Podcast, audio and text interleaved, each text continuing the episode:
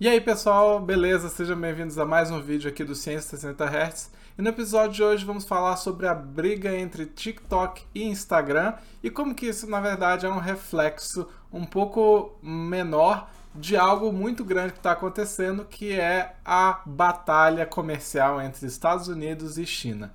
Mas antes de falar sobre isso, deixa o like aí embaixo, se inscreve no canal e compartilha para quem você acha que vai gostar desse tipo de conteúdo. Então, vamos para o vídeo.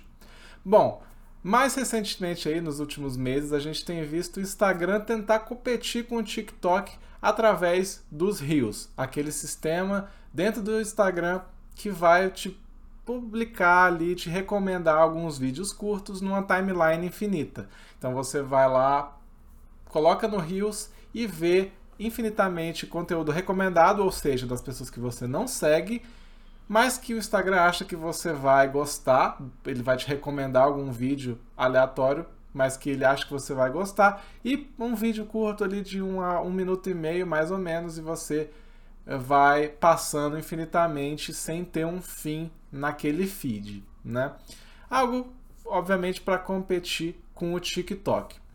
Mais recentemente, muita gente ficou muito bravo, muito reclamou bastante de novas funcionalidades do Rios, principalmente alguns usuários que começaram a perceber que eles entravam no Instagram e já aparecia o Rios meio que já quando você abria o Instagram, você não precisava clicar em outro botão, em outro lugar, em outra área para poder ter acesso ao Reels. Em full screen já aparecia um vídeo exatamente como acontece no TikTok. Isso era uma funcionalidade que o Instagram estava tentando no momento, estava testando com alguns usuários e, obviamente, eles viram que teve uma recepção muito negativa. É, inclusive, algumas pessoas mais famosas começaram a também reclamar sobre isso, divulgando um, um, uma foto, particularmente a Kylie Jenner, que publicou essa foto dizendo: faça do Instagram o Instagram novamente, ou seja, a gente quer de novo aquele Instagram clássico que vai publicar fotos, em, principalmente muito mais do que vídeos, e que vai me mostrar o conteúdo das pessoas que eu sigo, e não necessariamente conteúdos recomendados. Eu quero ver as fotos e vídeos que as pessoas que eu sigo publicaram. Isso gerou uma grande reviravolta, claro, pessoas muito famosas falando sobre isso. E claro que o Instagram veio num primeiro momento responder sobre isso. No primeiro momento, essa resposta dizia que o Instagram não ia voltar atrás, ele ia continuar é, colocando vídeos recomendados e vídeos curtos como principal atrativo da plataforma. A justificativa deles foi de que isso estava se devendo porque a população, teoricamente, estava, os usuários do Instagram estavam ativamente procurando por aqueles conteúdos. Que aquilo estava sendo de maior sucesso portanto, eles iriam investir naquilo, já que era o que o público queria ouvir. Mas é claro que a gente tem que sempre lembrar que o TikTok está ali fazendo frente com uma das principais plataformas é, sociais do momento, então é, é, de se pensar que o Instagram, na verdade, queria mesmo competir, não perder espaço de usuários. Essa resposta, claro, também não foi bem vista naquele primeiro momento ali que foi lançada e acabou que o Instagram voltou atrás, dizendo que ia parar de fazer aqueles testes em que algumas pessoas iam receber o conteúdo já direto quando entravam no aplicativo, mas não deram nenhum indício de que vão parar de investir nos rios e no conteúdo recomendado de alguma forma, né? O TikTok, é claro, tá é, muito feliz com essa história, porque ela, ele tá vendo que tá bombando o, o, cada vez mais o número de usuários, o número de engajamento das pessoas na plataforma, mas além disso ele trouxe também uma resposta à altura para o Instagram, uma vez que a ByteDance, que é a, a dona do TikTok, revelou que também está analisando a possibilidade de construir um novo aplicativo voltado para fotos, muito similar ao que o Instagram faz. Então é uma briga de gigantes aí, né? De um lado o Instagram comandado pela Meta, a grande empresa do Mark Zuckerberg que criou o Facebook, né? Está aí agora por trás de metaverso, de óculos, é, né? Oculus Rift, a empresa Oculus como um todo, né? Que foi comprada pela Meta e todo esse esquemático de WhatsApp e Instagram. E do outro lado a gente tem a ByteDance, principalmente com o TikTok, que é uma empresa chinesa que agora está muito em voga com seu aplicativo com enorme capacidade de recomendação. O que é o diferencial grande do TikTok realmente é o seu algoritmo de recomendação que elimina a necessidade daquela tecnologia construída pelo Facebook lá atrás de uma rede de contatos, né? Porque no Facebook você tinha toda uma rede é, de amigos e conhecidos e pessoas que você seguia, e aquela rede, através de compartilhamento de histórias, de fotos, de links, que ia se construindo conteúdo na plataforma. Agora no TikTok não. No TikTok qualquer um pode fazer sucesso, explodir, mesmo que não tenha um número de seguidores inicialmente alto. Basta que tenha um conteúdo que traga engajamento e que seja recomendado pelo, pela plataforma. Então muita gente pode ser atingida simplesmente através do algoritmo de recomendação.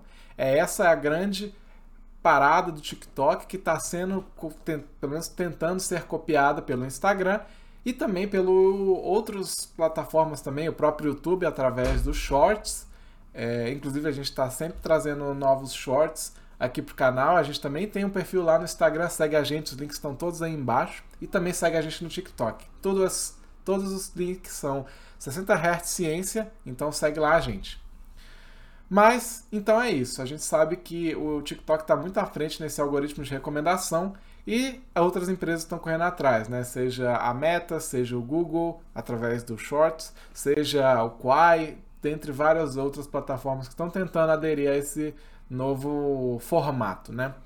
E na verdade eu queria trazer isso como um grande reflexo de uma nova batalha que a gente tem visto ah, desde ali dos anos de 2010 até os dias atuais e que está cada vez mais no noticiário, está como sendo um dos principais é, focos da história do nosso século XX a partir dessa última década e que tem sido a batalha comercial entre Estados Unidos e China. Eu já fiz um vídeo sobre a China, dá uma olhada aqui em cima, não sei qual lado que é, é que eu fiz sobre como a China conseguiu crescer tão fortemente tanto economicamente como tecnologicamente. Né? A China teve um grande desenvolvimento a partir da década de 70, que foi quando ela eh, teve a abertura comercial, né? E desde então teve uma queda, uma queda não, um, uma crescente absurda da China, até o ponto onde ela rivaliza atualmente com os Estados Unidos como uma das principais potências econômicas, industriais, tecnológicas do mundo. Então, vários especialistas têm visto é, uma forte mudança de paradigmas agora no século XXI. Porque até o século XX, a gente sabe, a gente tinha uma polarização muito grande entre potências, principalmente Estados Unidos e União Soviética na Guerra Fria, mas que depois disso acabou trazendo 30 anos de, digamos, um mundo uni, unipolar, né? Ou seja, você só tinha um polo econômico que era os Estados Unidos, enquanto todos os outros meio que seguiam num processo de globalização em que o mundo meio que seguia tudo que os Estados Unidos fazia num bloco só, né? Você não tinha grandes rivalidades e em certos momentos isso trouxe a globalização e trouxe também um desenvolvimento de certas partes do mundo, inclusive da própria China.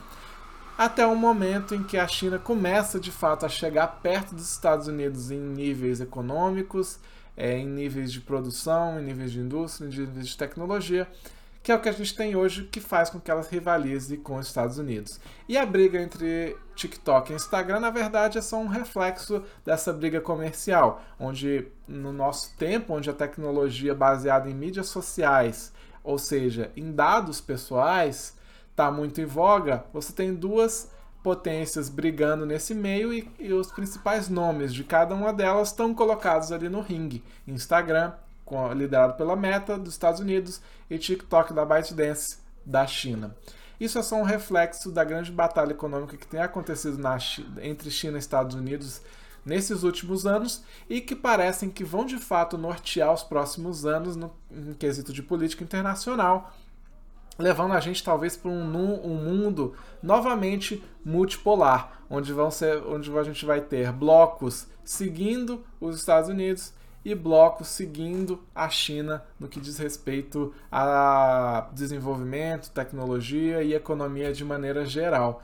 Eu vou deixar aí no, no, na, na descrição aí do vídeo alguns materiais que eu tomei como fonte para esse vídeo, né?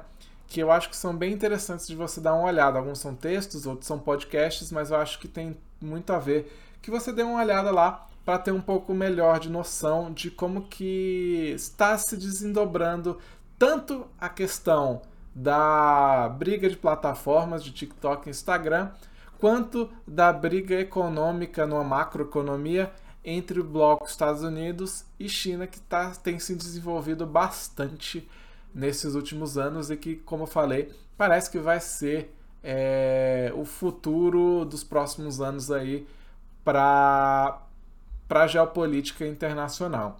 Eu gostaria muito de entender também como que a questão ambiental vai se dar nesse aspecto, porque a gente sabe também que esse é um, do, um dos temas, se não o tema mais relevante do nosso século e que precisa urgentemente é, que as principais potências do mundo aderecem esse problema. Eu também já falei sobre isso, dá uma olhada aí no vídeo que eu fiz sobre a COP26 é, que eu falo muito sobre essa questão ambiental. Também fiz um, um vídeo recomendando o livro do Bill Gates sobre o desastre climático.